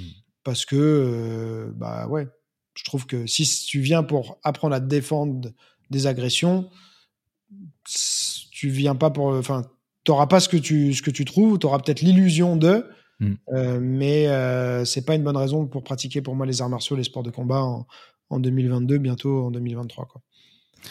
Eh ben bam, ça, ça s'est dit, c'est très clair et ça fait plaisir d'entendre des, des, choses qui sont, à mon humble avis, sensées. Merci. Euh, donc, on a parlé tout à l'heure un petit peu des, des blessures. J'aimerais bien voir ton, bah, un peu ton, comment, pas ton rapport, mais euh, ton, ton, histoire avec les blessures et comment tu les gères, parce que c'est un truc assez chiant. Hein, on va pas se, on mm. va pas se mentir. Euh, moi, par exemple, j'ai euh, une vieille blessure à la hanche gauche. j'ai eu une arthroscopie, donc je peux toujours pratiquer et tout, mais j'ai boité pendant plusieurs plusieurs mois. J'ai fait n'importe comment. Enfin, la rééduque était nulle. Enfin, j'ai tout mal géré. J'étais jeune. Et euh, j'ai essayé plein de trucs, hein, des trucs les plus farfelus au plus terre à terre. Mmh Il y a du mieux, mais je ne retrouverai, je pense, jamais ma hanche euh, d'avant. Et c'est pas, c'est pas être défaitiste de dire ça. Toi, quelles sont tes, expériences avec les blessures et comment tu les as gérées euh, de façon générale? Eh ben écoute, tu vois, on a un point commun parce que moi j'ai eu une, une, arthroscopie à la hanche gauche aussi. Euh. Ah, je savais pas que c'était une arthroscopie. Je t'avais entendu parler de ta hanche, mais. Ouais, bah, mais c'était il y a longtemps, c'était en 2005, euh, donc je vais avoir 20, euh, ouais, 26, 27 ans. Ah et donc j'ai eu le déchirure du labrum en fait, qui a été retiré en arthroscopie. Mmh. j'ai tu parles de rééducation. Moi, on m'a pas parlé de rééducation à l'époque. ah bah moi c'est réglé. Le chirurgien m'a dit bah vous marchez pas pendant deux semaines, enfin vous marchez pas plus de cinq minutes pendant deux semaines. Euh, vous reprenez progressivement, puis après bah si vous savez nager, vous pouvez faire un peu de natation. Bah, comme j'avais fait beaucoup de natation, euh, bah, j'ai été faire de la natation. On va dire que je me suis fait ma rééducation un peu moi-même comme ça. Mmh. Euh, en plus, 2005, bah, YouTube, ça a commencé en 2006. Donc, euh, et puis en 2006, c'était euh, des vidéos de chats et des pranks et des trucs comme ça. Euh, plus moi qui a commencé quand même à faire des trucs un peu. j'ai commencé par des clips, pas par des tutos, des hmm. clips d'entraînement. Hmm. Mais donc, tu trouvais pas. Voilà, l'accès à l'information, ça n'avait absolument rien à voir. Ça s'est tellement développé et accéléré aujourd'hui. Donc, bah, j'ai fait mes recherches. J'ai été chercher euh, un peu sur les références américaines à l'époque aussi. J'ai commandé des, des CD, euh, des trucs, euh, des VH. Enfin, 2005, non, j'étais au DVD. Donc DVD, des, des, fois c'était des CD que tu lisais sur ton ordi, des trucs comme ça, des bouquins et compagnie. Je pense que j'ai eu mon premier rouleau de massage pas longtemps après, du coup, mon opération. Donc à une époque où personne savait ce que c'était en France. Est-ce que tu as découvert le travail de Christophe Cario après ton opération comme moi ou pas du tout? Moi, je l'ai découvert beaucoup plus tard. J'avais une fois une embrouille avec Christophe. Euh, là, on avait fait un podcast il n'y a pas longtemps ensemble. C'était génial, d'ailleurs. J'invite à, l'écouter. Euh, mais on s'est pas parlé pendant un petit bout de temps parce qu'en fait, on a eu une embrouille, pas directement forcément entre nous, mais avec sa communauté. Où euh, il y a des moments, j'avais fait des, des, vidéos justement sur la mobilité, les automassages, les, du travail avec élastique et tout. On est venu m'accuser de plagiat j'avais ah même été, euh, j'avais même publié la facture de mon premier rouleau justement qui venait des États-Unis que j'avais dû payer une blinde euh, avec les frais de douane et tout. Et je crois que c'était ouais quelque chose comme 2006. Euh, euh, donc non, en fait, euh, j'ai découvert plus tard ce qu'il faisait. au départ, en plus, il était plus sur les trucs. il avait un super bouquin, je crois, sur les abdos, les trucs comme ça. Oui, sculpter les abdos. Euh, ouais, sculpter les abdos. Après, je crois qu'il y avait des trucs sur la souplesse, tout ça, mais c'était pas, on n'était pas encore sur tout ce qui était automassage et compagnie. Euh, donc de toute façon, la première fois qu'on s'était parlé, on, avait un peu les mêmes sources américaines et tout ça. Hmm. Lui, il avait, lui, il avait même fait le voyage, il avait été s'entraîner là-bas, donc il avait été encore plus loin que moi là-dedans. Mais euh, ouais, j'ai essayé de. Forcément, quand tu as une blessure comme ça, bah, ça te pousse à, chercher des solutions, à comprendre pourquoi et comment c'est arrivé. Donc euh, pourquoi et comment c'est arrivé bah, Parce que je, je, voulais faire comme Jean-Claude Van Damme, donc je suis allé chez le prof de Van Damme. Et puis bah, là-bas, ah c'est les, méthodes de, de bourrin quoi pour te, te faire le, le, grand écart. Sauf que bah je savais pas qu'à l'époque on te disait, mais si tout le monde peut faire le grand écart, ben en fait, non, tout le monde peut faire l'écart latéral, mais pas le facial, euh, parce que tu peux avoir euh, l'effet de cam où, euh, en fait, tu as un conflit, le conflit là, de hanche où tu arrives, j'arrive jamais à redire le nom, c'est acéto-cellulaire ou un truc comme ça. Bref, ça vient frotter et c'est comme ça que je me suis déchiré de la brome. Hmm. mais j'ai bien récupéré. Euh, j'ai refait beaucoup d'étirements et tout, j'ai euh, renforcé, j'ai massé. Euh, c'est quelque chose que j'ai maintenu pendant un bon bout de temps, jusqu'en 2017, où j'avais attaqué un, un, programme de musculation plus régulier. J'ai toujours fait de la prépa physique, mais rarement vraiment de la muscu pure pendant euh, longtemps. Ça finissait toujours par me saouler en fait. Et là, bah, je voulais, euh, je sais pas si c'est l'effet Instagram de voir tous les mecs euh, tanker hmm. et tout. Je me suis dit bon, vas-y, moi aussi, je veux y arriver. donc, je me suis mis à m'entraîner plus. j'avais un coach, voilà, j'avais pris Rudy Koya à l'époque en coach à distance et ah, tout. Bah tiens, dans mon des petits, moi aussi. Enfin après, il est très connu, mais. Ouais. Et, euh, et donc, euh, je me suis mis à fond là-dedans. J'avais commencé tout seul. Après, j'ai eu Rudy Koya et tout. Et au fur et à mesure, bah, déjà, c'est les séances de, que m'avait euh, euh que m'avait fait Rudy. C'est pas qu'elles étaient pas bien, mais c'était quand même longues. Mm. Euh, souvent, avec l'échauffement, tout ça, ça me prenait une heure et demie. Ça me vidait bien. Et donc, euh, bah, j'ai commencé à faire beaucoup moins de travail de mobilité, d'automassage et tout. Et avec le temps, j'ai commencé à avoir une accumulation de, de, de, tension à gauche, donc là où j'avais été opéré, alors que tout allait bien depuis 2005, quoi. Mmh. Euh, et progressivement, bah, j'ai des, vraiment des douleurs qui se sont installées et qui sont devenues de plus en plus euh, invalidantes avec le temps, quoi. Euh, là, je commence à m'en sortir et à aller mieux, mais grosso modo, ça a été progressif. Hein. Donc j'ai commencé en 2017 la muscu plus sérieusement. C'est pas venu tout de suite. C'est 2019, juste avant mon dernier fight camp, c'était avant, avant le Covid. Mmh. Euh, j'ai commencé à avoir vraiment euh, mal à côté gauche quand je frappais avec la jambe gauche, mmh. donc sur les devant les fléchisseurs et tout ça. Mmh. Et ensuite, j'ai commencé à avoir mal quand je frappais à la jambe droite parce que je pivotais sur la jambe gauche et j'avais mal derrière, donc plutôt une douleur sciatique. Donc j'avais ah, les deux. C'est-à-dire j'avais mal quand je frappais à gauche, j'avais mal devant. Quand je frappais à droite, j'avais un coup de jus que je me prenais euh, derrière. Ok, je vois. Et, euh, et après, bah, ça a fini par impacter même la marche. Il y a des périodes où euh, je pouvais plus marcher 10 minutes, quoi. Au ah, bout de 10 minutes, euh, je boitais, j'avais trop mal, j'étais obligé de faire des pauses et tout.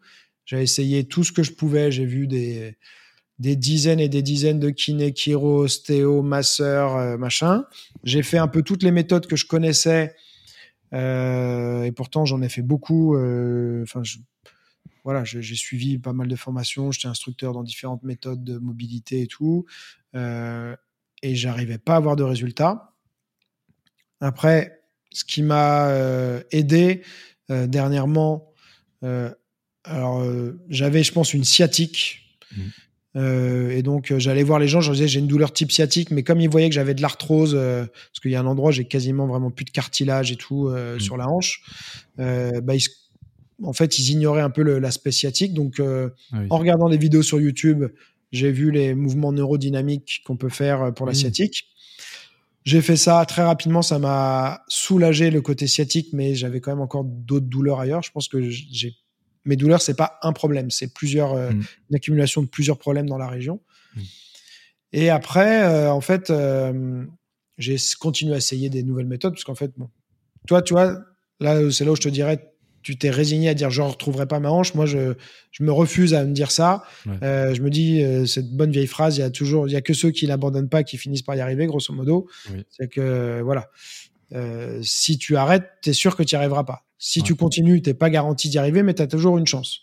Mm. Et. Euh, mais je continue malgré tout. Mais, voilà. mais sans y croire, mais je continue. il faut y croire. Mais euh, ceci dit, il y, a quand même des choses qui font du bien. Je veux rassurer les auditeurs. Euh, c'est vrai que j'ai été assez défaitiste dans ma façon d'annoncer le truc. Mais il y a quand même des trucs de mobilité, etc., qui clairement améliorent la situation. Ouais. Qui, qui, font du bien, quoi. Et là, ben moi, en fait, il y a deux choses qui m'ont beaucoup aidé. une chose en fait que beaucoup de gens ne sont pas trop prêts à entendre. la première, c'est mes douleurs, elles ont commencé à peu près, enfin vraiment à s'intensifier, ou non, vraiment, les douleurs ont commencé 7-8 mois après la naissance de ma première fille. Donc moi, j'avais pas fait du tout de, lien avec ça. Mhm. Et euh, comme je te disais, forcément, quand tu, tu trouves pas de solution, tu cherches, tu cherches. Et donc, il y a des moments, tu, bah, tu cherches euh, ailleurs aussi. Euh, tu sors un peu des sentiers battus. Mhm. Et je suis tombé donc sur le travail d'un docteur américain, américain qui s'appelle le docteur Sarno. S-A-R-N-O, pour ceux qui veulent regarder, qui est mort il y a pas très longtemps, je crois qui est mort assez vieux, et un petit monsieur euh, très intéressant, et donc qui, euh, lui, il appelle ça en anglais le mind-body connection. Mhm. Et il t'explique que pour lui, de son expérience, parce qu'il a, il a fait 50 ans de, de, de, médecine mhm. à recevoir les gens pour leurs douleurs et tout ça, qu'il y a énormément, énormément de douleurs qui sont psychosomatiques en quelque sorte. Quoi. Mhm. C'est-à-dire que euh, tu, euh, lui, il appelle ça la rage. Euh, c'est qu'on peut développer une sorte de rage intérieure, mais inconsciente. Mhm. On refoule plein de choses, des choses qu'on ne veut pas s'avouer, des choses qui sont pas acceptables par la société et tout ça. Que ces choses-là, en fait, ton corps, il, en fait, il va les encaisser et de ça va, va, va y avoir de la tension qui va se créer dans le corps et que la tension va amener de la douleur. Euh, et, voilà. Et qui, mais qu'il y a une vraie tension physique qui se développe, qu'il y a souvent même un, afflux sanguin euh, qui va diminuer dans, la, zone douloureuse. Hmm. Et que souvent, ça va, si tu as des, douleurs euh, antérieures, des, accidents et tout, pour, pour ce. C'est un côté sournois, quoi. pour pas être démasqué, ça va aller aux endroits où tu t'étais blessé avant. Pour que tu te dises, OK, bah, en fait, c'est normal j'ai eu mon opération en 2005. Euh, bon, bah maintenant, c'est ça qui me rattrape 15 euh, euh, ans ou 14 ans plus tard. Et voilà, hmm. c'est ça. Et donc, en fait, lui, il appelle ça la thérapie de la connaissance. C'est que juste, faut, la plupart du temps, faut juste le, le, réaliser, le comprendre. Et que rapidement, après ça, il y a des gens pour qui c'est miraculeux et ça fait une sorte de déclic et tout de suite, leurs douleurs s'en vont. D'autres, ça prend plusieurs mois. mais en fait, il t'explique que euh, l'arthrose, euh, il y a plein de gens qui ont, de l'arthrose, ils ont aucune douleur, ils l'ont vu, mmh. ça, il y a eu des, vrais, des vrais euh, tests là-dessus. Il y a plein de gens qui ont des hernies discales, des, enfin, tout un tas de pathologies et mmh. qui n'ont aucune douleur. Et que la plupart du temps, bah, en fait, les gens, les médecins cherchent une explication à la douleur, ils trouvent un truc, ils disent ah bah voilà, c'est ça. Mmh. Mais en fait, selon lui, hein, donc après euh, chacun pourra faire sa propre expérience. C'est vrai, c'est plutôt en général euh, quelque chose d'ordre psychologique qui, qui existe. Hein, donc euh, il le dit, la tension est réelle, la douleur est réelle. C'est pas un truc, c'est pas une douleur qui est dans ta tête, mais c'est le fait de refouler qui fait que ton corps crée ces crée cette tension et crée cette douleur qui est réelle, qui est physique et qu'on peut qu'on peut palper quoi. Mais et là où, là où ça m'a encore plus convaincu, c'est qu'il explique que souvent si euh, tu te blesses ailleurs pendant que tu as ces douleurs, tu vas cesser d'avoir mal là où tu avais mal avant. Et ah rétrospectivement, euh, j'ai vécu exactement ça, puisque en 2021, euh, juillet 2021, ça faisait déjà deux ans que j'avais mal. Mmh. le trajet de chez moi à mon club était durait 7 ou 8 minutes, mais avec une bonne côte. J'y allais en boitant. Je m'entraînais quand même. Euh, je continue à faire la lutte avec, euh, avec mon, ami Yuri. Et euh, bah, en juillet, je me fais une méga entorse à l'entraînement de lutte à droite. Et ben pendant trois semaines, j'ai plus du tout mal à gauche. Alors que ça faisait deux ans que j'avais mal. Parce que j'avais ma cheville droite. Alors il y en a, ils vont dire oui, peut-être parce que tu sentais pas, parce que la douleur était plus aiguë à droite. Non, je, je boitais, j'arrivais pas à faire un trajet en marchant de 7 minutes. Donc voilà, donc ça c'est la première chose qui m'a aidé.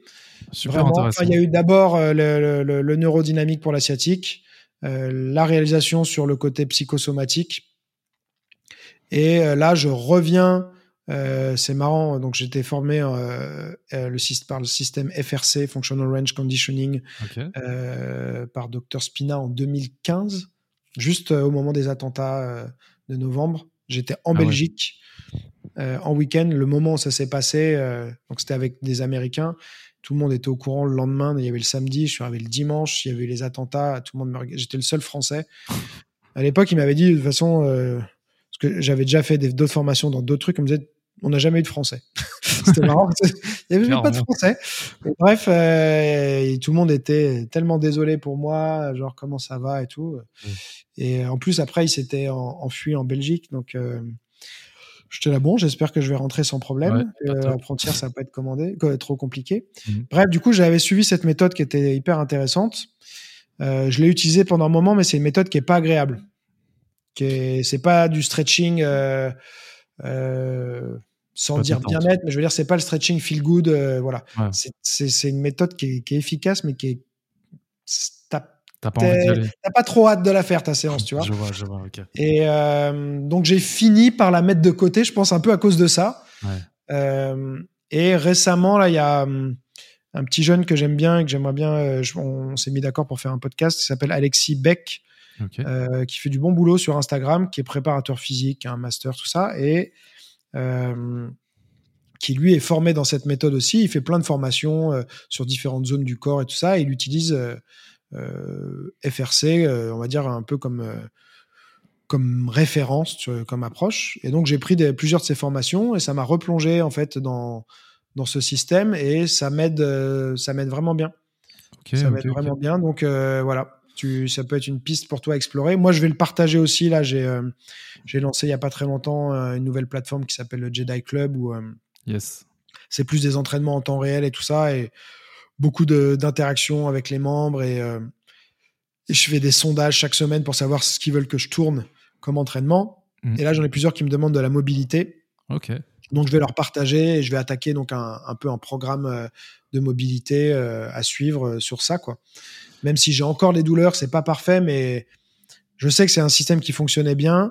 Euh, là, c'est un système qui fonctionne bien pour moi en ce moment, mais je pense qu'il me faut plusieurs mois parce qu'au final, même si les douleurs, il y a une partie qui était peut-être psychosomatique, je pense qu'il n'y a pas que ça, mais il y a une partie qui mmh. était psychosomatique. Mmh. Pendant trois ans, j'ai pas pu utiliser mes jambes comme je voulais, donc j'ai perdu en amplitude, j'ai perdu en tonicité, j'ai perdu sur plein de plein d'aspects. Donc c'est un travail, euh, voilà, à tout à refaire Mm. Euh, voilà, donc ça va, ça va pas, ça s'est défait en trois ans, ça va pas se refaire en, une semaine, tu vois. Bien sûr, bien sûr.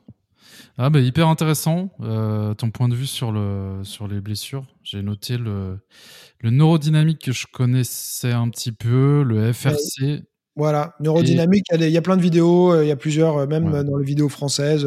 Voilà. Major Mouvement, il en a parlé plusieurs fois.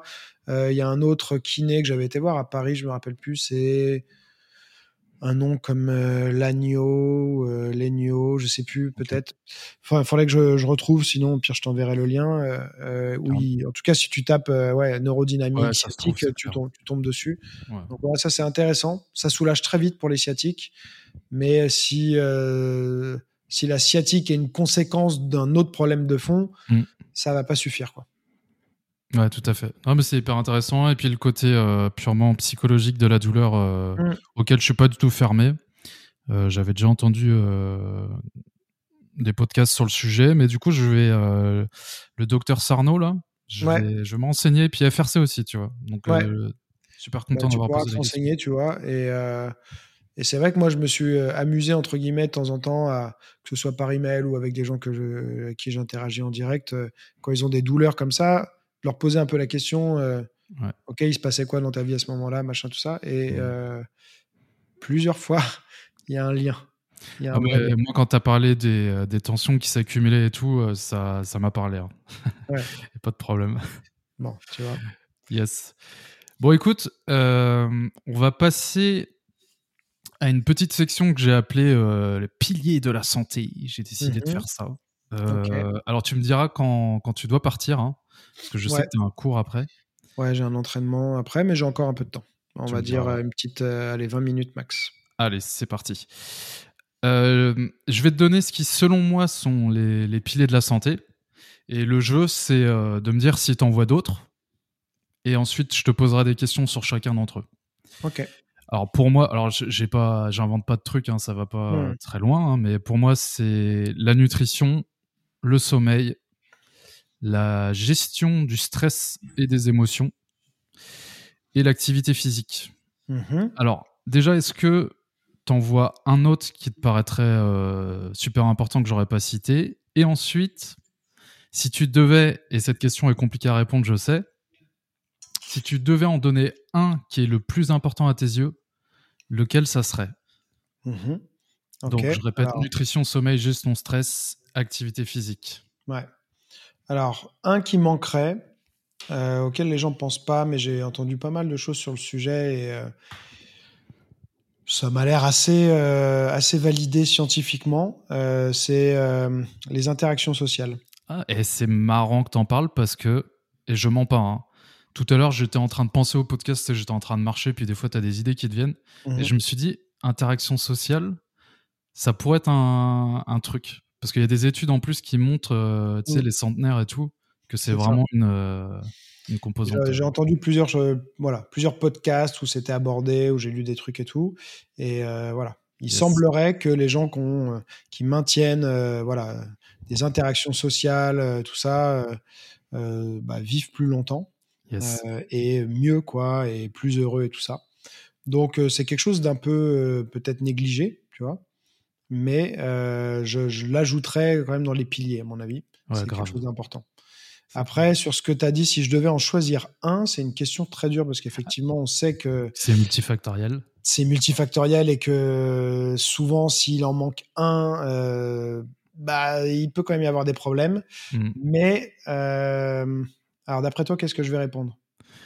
Je sais pas ce que tu vas répondre, mais je peux te dire ce que moi je pense. Et on peut Ouais. partir de ça.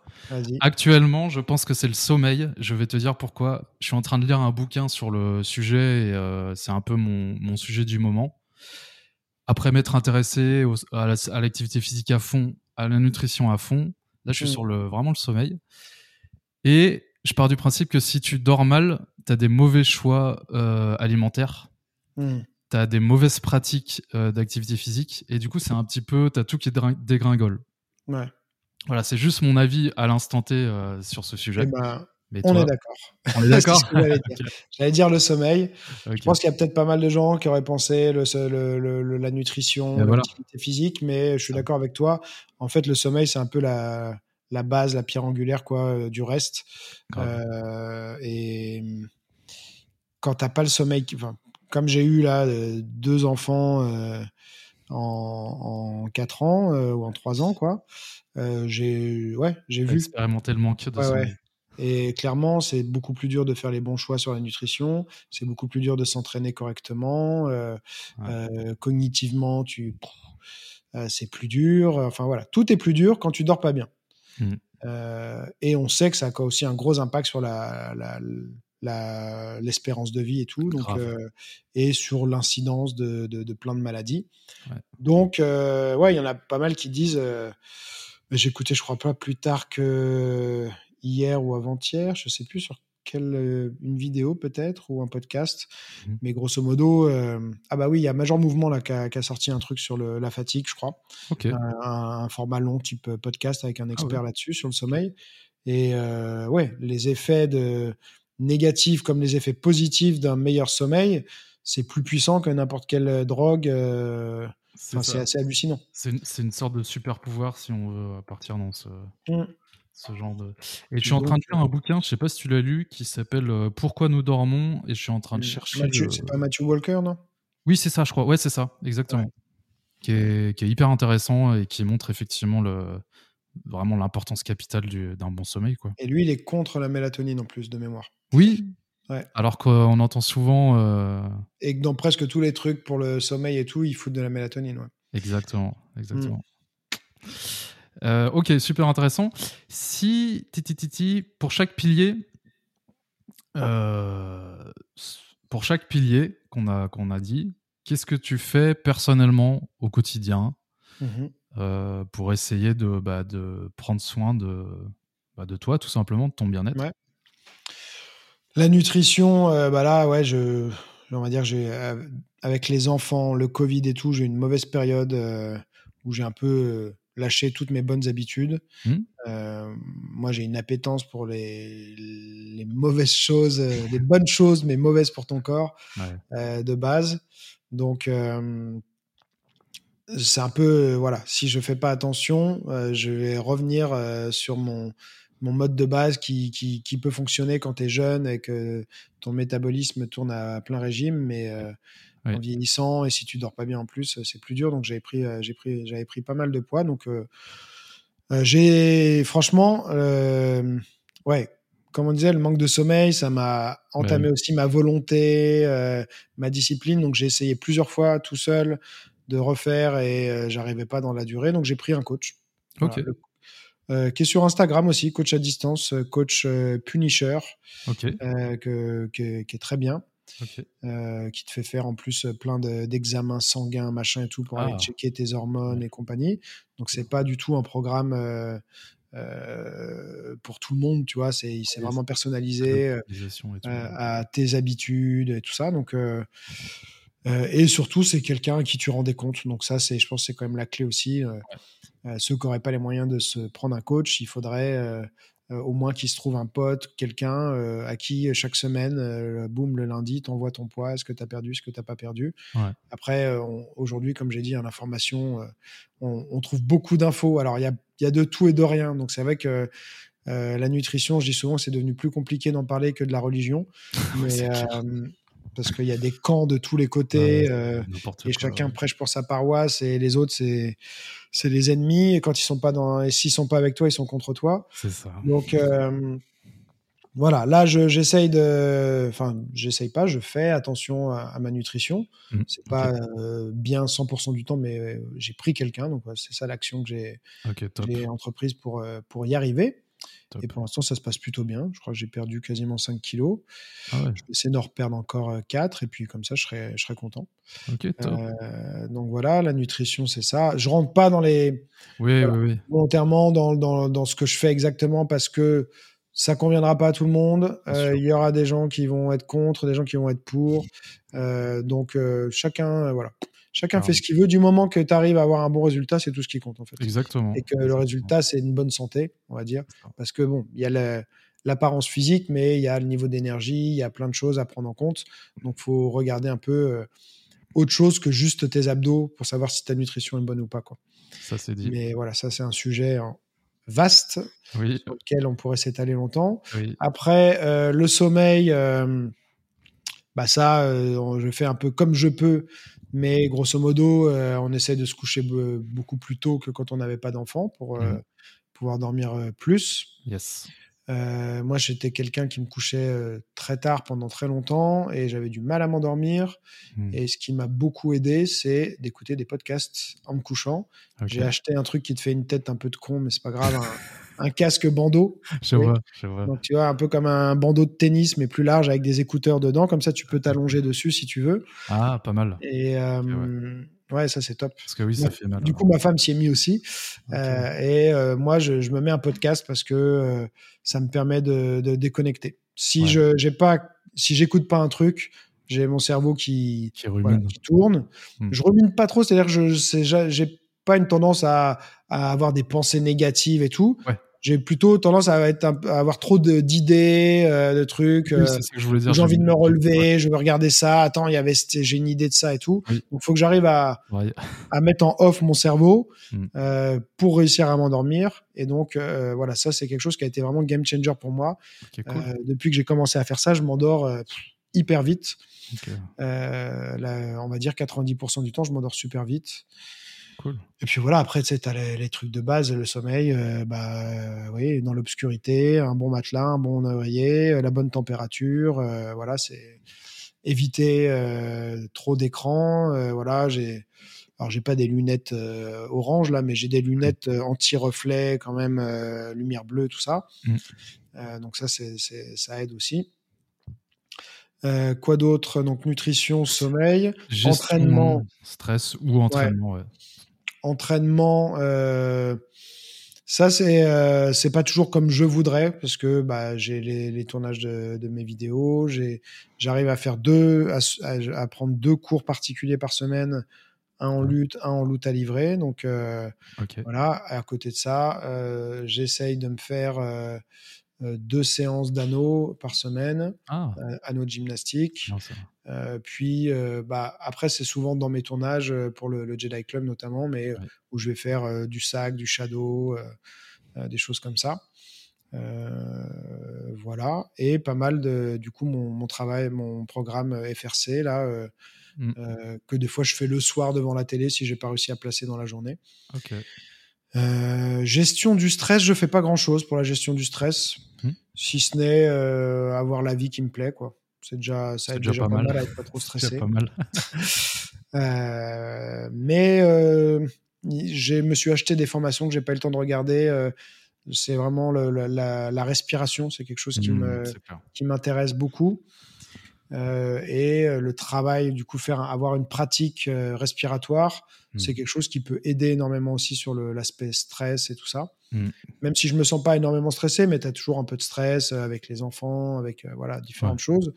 Donc tu peux toujours faire mieux, je pense, sur le stress. donc voilà, ça, ça sera un, un, aspect à ajouter, je pense. Ok, top. Bah, super intéressant. est-ce qu'il faut que je te laisse maintenant, Greg, ou est-ce que tu as un petit peu de temps encore? Encore un petit peu, allez. Un petit peu euh, Je vais te poser des questions de fin. Ouais. Pour apprendre un petit peu plus à te connaître, tout simplement. Euh, c'est des questions euh, plus ou moins farfelues, tu verras. Et l'idée, c'est que tu répondes spontanément et assez succinctement. Enfin, si tu as envie de développer, vas-y, mais c'est comme, comme, tu le sens. Alors, la première, elle est simple. Qu'est-ce qui te met en joie au quotidien? Que ce soit des activités ou des choses euh, ou des mhm. gens ou je sais pas. Qu'est-ce qui te met en joie de, façon générale? Euh, Ce qui me met en joie de façon générale, c'est une bonne question ça. euh, bah, certains moments avec mes enfants, tu peux pas dire que tous les moments avec tes enfants sont des moments de joie, parce qu'il y a des moments où c'est pas toujours rigolo, hein, ça faut le dire, mais il y a des super moments aussi, voilà, qui sont qui sont vraiment kiffants.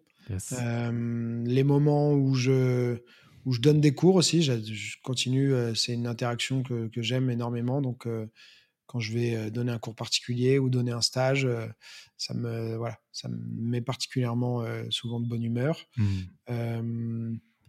réussir à, à, avancer dans mes projets, voilà, avoir la, la, cette sensation de, de, faire quelque chose euh, d'accomplir des choses voilà, euh, que, que, je me suis fixé. Mmh. M'entraîner, la plupart du temps, ça me, ça me fait du bien, tu vois. Je, mmh. Avec ma femme, euh, on a pu reprendre depuis septembre un peu les entraînements ensemble, parce qu'il y avait les deux grossesses consécutives et tout ça.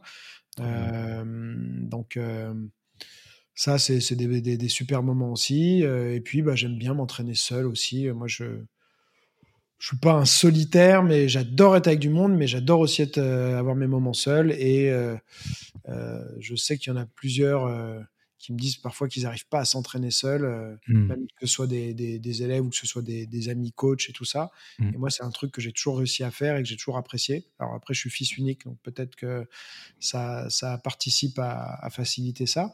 Mais voilà, j'aime j'aime aussi avoir les moments où je m'entraîne juste pour moi. Je suis hmm. tranquille, je fais les choses à mon rythme, comme j'ai envie. Euh, j'essaie toujours de structurer mes entraînements, mais euh, si j'ai envie de faire 30 euh, minutes de sac sans pause, sans thème, bah, je me fais 30 minutes de sac. yes. Voilà. Ok, trop bien. Et regarder des bonnes séries et des bons films aussi avec ma femme le soir. Oui, j'en ai noté quelques-unes. Yellowstone et Seal Team. Ouais. Il y a tout, le sacking aussi avec Stallone, là, qui est une nouvelle série qui est très bien. Comment tu dis? Euh, c'est Tulsa, c'est euh, T-U-L-S-A King. Allez. Avec Stallone, Stallone, c'est. Euh, c'est bah oui, C'est Stallone, quoi. Ouais. ah, non, il est bon, il est bon. Bah oui, de fou. Est-ce que tu aurais une croyance un peu irrationnelle du genre, je te donne des exemples si ça te parle pas, du genre, je sais pas, tu crois à la réincarnation ou tu crois qu'il n'y a pas de hasard, les choses sont déjà écrites, ou tu crois aux fantômes, aux fées, ou tout ce genre de trucs. Est-ce que tu as une ou des croyances de ce genre ou pas du tout? Mmh. pas trop. Euh, je suis pas trop comme ça justement à la base. Alors il y avait l'histoire, j'avais fait ma vidéo là, je quitte tout sur YouTube. Oui. Euh, donc euh, qui expliquait un peu les, raisons de mon déménagement. Et dans les raisons de mon déménagement, il y avait ce fameux épisode où j'étais en train de, de, bah, d'imaginer ce que pourrait être ma vie si je, quittais Paris, je laissais mon club, j'arrêtais les cours et tout, et que j'allais vivre à Bordeaux. Euh, et j'avais rêvé que j'avais mon assistant à l'époque, euh, Anthony, euh, qui, était dans mon club, et euh, que je disais, euh, c'était le moment où je partais euh, et je prenais mon trophée YouTube là que j'avais parce que je disais c'est pas le trophée du club, c'est le mien donc je l'emmène avec moi quoi. Et le lendemain matin, quand je vais à mon club, le trophée était tombé par terre alors que ça fait ça faisait deux ans qu'il était accroché. et donc ça avait fait un peu une sorte de, connexion, ce que les gens ils aiment bien appeler la synchronicité. Je suis pas sûr d'y croire, mais en tout cas ça a eu un impact. Euh, ma femme, ça l'a fait beaucoup rire que ça, ça, ait, participé à, ce choix de, changement de vie, mais ça m'a vraiment conforté euh, dans cette décision euh, qui était en train de mûrir dans ma tête. Donc, euh, c'est voilà, on va dire au rayon des histoires farfelues. voilà, ça c'en est une. Par contre, c'est pas devenu genre une sorte d'habitude. Je suis pas à la recherche des signes pour faire, pour prendre les décisions dans ma dans ma vie. Je suis plutôt quelqu'un d'assez rationnel, quoi. Mais c'est intéressant malgré tout que tu aies pris en compte ce truc-là. Euh. Bah, garder, euh, c'est mon mantra, hein, garder l'esprit ouvert. Donc euh, voilà, je me ferme pas totalement, même si je suis pas très enclin à ce genre de choses habituellement. Là, en tout cas, ça a eu un impact sur moi. Quoi. Ok, top. Si tu pouvais avoir un super pouvoir, tu choisirais lequel? Ah là là, j'ai envie de te dire que mon premier truc, c'est que j'adore Superman, donc il y a ce truc classique de voler. Ah. Mais j'adorais aussi euh, Highlander. Ah oui. Donc, euh, particulièrement la série plus que les films. Les gens vont se dire, mais il passe son temps à regarder la télé. euh, donc, euh, sauf que être immortel, c'est peut-être pas très marrant au bout d'un moment. je pense aussi. Parce que tu le vois quand même dans la série qu'il est pas mal torturé parce que bah, tous les gens que tu aimes, ils finissent tous par mourir et toi tu mmh. restes. Mmh. Euh, donc, euh, ouais, je vais dire, euh, je vais dire voler parce que ça, ça, peut être, ça pourrait être quand même cool de, de voler. T'as déjà fait des, des rêves lucides ou pas? Ça m'est arrivé, ouais. Parce que pendant un moment, je pratiquais, je pratique plus du tout, j'en fais plus du tout, mais je le pratiquais vraiment le truc. Et du coup, tu peux voler euh, dans tes rêves et c'est un truc de ouf. Alors, moi, c'est pas un truc que j'ai euh, que j'ai fait volontairement, mais ça m'est arrivé euh, très peu parce que déjà de base, je me rappelle quasiment jamais de mes rêves. D'ailleurs, j'en parlais dans cette vidéo de Je quitte tout. C'est que je m'étais rappelé de mon rêve, alors que je ne m'en rappelle jamais quasiment. Ah et en plus, il y avait eu du coup le, le, truc qui était tombé, tout Décidément. ça. Donc, mais ouais, non, c'est un truc peut-être à explorer. Après, ça peut venir un peu euh, perturber peut-être ton, ton sommeil. Alors, bon, c'était pas le sujet, mais euh, je fais juste une parenthèse. Du coup, j'ai pratiqué pendant un an et je pensais aussi que ça, tu te réveillerais plus crevé que d'habitude. En fait, c'était tout l'inverse. Tu te réveilles, euh, tu te sens, t'as, as trop la patate, quoi. Ok. Et je saurais pas te dire pourquoi, en fait. Hein. J'ai pas d'explication. Eh ben, je regarderai un petit peu les, méthodes c'est, farfelu, hein, je te préviens. Enfin, non, il y en a qui sont très terre à terre, mais il y en a qui sont vraiment euh, n'importe nawak. bon, bref. Euh, qu'est-ce qui peut t'exaspérer chez les gens? Un trait de, un trait de, personnalité ou un comportement? Euh, Bah ouais, l'absence d'ouverture d'esprit, quoi. Ça, ça... Les gens obtus, qui voient pas plus loin que le bout de leur nez et qu'est-ce qu'il y en a, quoi. Mmh. D'une manière générale, ça, et c'est souvent lié, c'est la, la, bêtise, quoi, en fait. Euh. Là, je, le bon exemple, comme j'ai mon compte Instagram qui, qui, qui augmente pas mal, euh, bah mmh. forcément, tu as plus de commentaires euh, qu'avant, et donc tu as forcément dans le lot des pas mal d'abrutis qui aiment bien venir commenter tout ça, et des trucs, mais des fois, des gens tellement bêtes, quoi, qui. La, spécialité, comme je fais beaucoup maintenant de, format court là, de, boxe anglaise, mmh. c'est pardon, éternuement, c'est euh, genre ouais moi je te mets euh, un coup de genou, ouais moi je te mets un front kick, moi je te, euh, mec dans la rue je te fais, mais je suis pas dans la rue, je te montre un enchaînement de boxe anglaise, il y a pas de coup de pied. et puis en fait, c'est quoi ton délire? Pourquoi tu veux me casser la gueule? Je t'ai rien fait, tu vois. Donc voilà, j'en ai plein des comme ça, mais c'est souvent euh, ça ou des gens qui sont hyper fermés. Euh, euh, dès que tu montres un truc qu'ils n'ont pas vu eux, mmh. dont ils n'ont pas connaissance, bah c'est c'est faux, c'est pas bon, c'est c'est n'importe quoi. et puis bah après, en dehors des arts martiaux pour le combat, tu as des gens, tu sais, qui sont qui ont des idées arrêtées sur tout, tout ça, donc mmh. qui sont pas du tout ouverts. Et je trouve ça particulièrement désagréable de, de discuter avec ces gens-là. On est bien d'accord. Il me reste trois petites questions, si c'est ok pour toi. Ouais, allez. Si tu pouvais remonter dans le temps, euh, quelle époque tu choisirais et pourquoi hmm. Je sais pas, hein, parce que.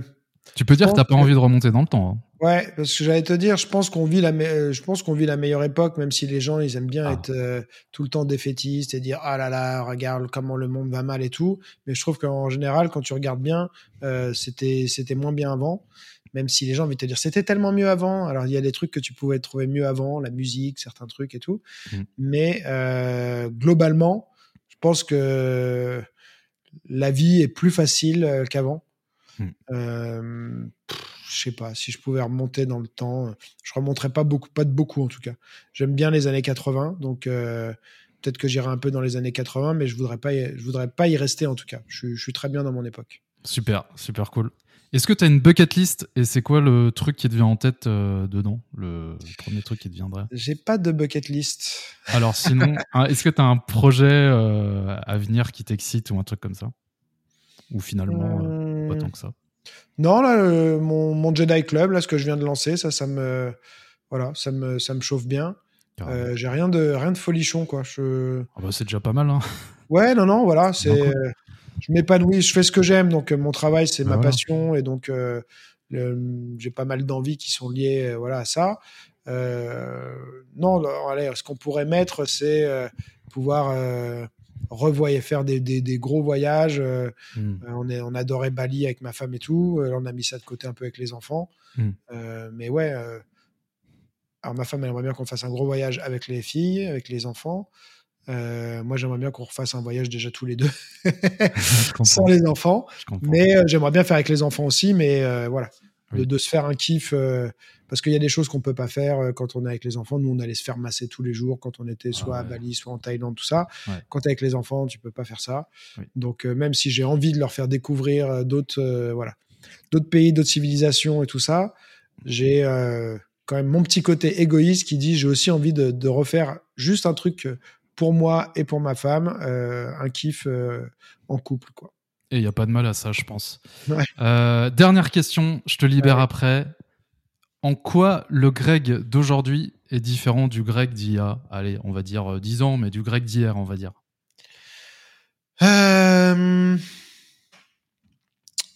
Je pense que. Je pense que, ouais, au niveau de la maturation, de ma réflexion et tout ça, j'ai quand même bien évolué. Euh, voilà ce qu'on abordait sur la manière d'essayer de, de, de pas réagir aux provocations et tout. Euh, il y a 10 ans en arrière, c'était sans doute mieux qu'il y a 20 ans en arrière, mais c'était peut-être quand même encore moins bien. Euh, sur l'ouverture d'esprit, c'est quelque chose que je prêche beaucoup, mais euh, ça ne veut pas dire que moi j'arrive à être ouvert d'esprit tout le temps et surtout. Donc, euh, je pense que j'ai réussi à progresser là-dessus, même si il y a des choses sur lesquelles je suis pas encore euh, très ouvert, euh, parce qu'on a tous des voilà des sujets où mmh. ça, ça me plaît pas. et donc, voilà, je pense que j'ai gagné, gagné sur, surtout voilà mentalement en fait. Mmh. Ok. Eh ben, ma foi, c'est top. Je te remercie encore d'être venu, Greg et d'avoir donné de ton temps, surtout que bah, tu as un cours après. Donc je vais te libérer. Merci beaucoup. On te retrouve sur Instagram, sur t'es partout. Hein. Est-ce que est-ce qu'on le dit ou est-ce que est-ce que c'est nécessaire? Je pense que ouais. Enfin, je suis euh, TikTok, Instagram, Facebook, YouTube, euh, mon site gregot.com, euh, voilà, et le Jedi Club maintenant. Voilà, puis vous trouverez toutes les, infos euh, dans les notes du podcast, comme d'hab. Merci. Greg, merci beaucoup et bonne continuation à toi. Merci. ciao. ciao. Si vous avez bien aimé ce podcast et que vous voulez le soutenir, c'est hyper simple. Une note de 5 étoiles sur Apple Podcast ou Spotify. Et puis aussi euh, le partager en fait à un ami ou une connaissance. C'est gratuit et ça me fait plaisir. Ciao